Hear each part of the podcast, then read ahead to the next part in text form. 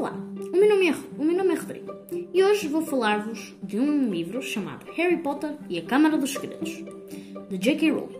Este livro fala sobre as fascinantes aventuras de Harry Potter e os seus dois amigos, Harry, eh, Ron e Hermione. Um, eles passam as suas aventuras na escola de Hogwarts, que é uma escola para feiticeiros, onde existem diversas criaturas como gnomos e dragões. Um, Neste particular uh, livro, existe um mal que anda a aterrorizar a escola e anda a petrificar todos os, todos os seus alunos. Juntos, eles tentam encontrar o mal, mas há, algum, há algum, alguma maldição que os anda a aterrorizar e a tentar travá-los.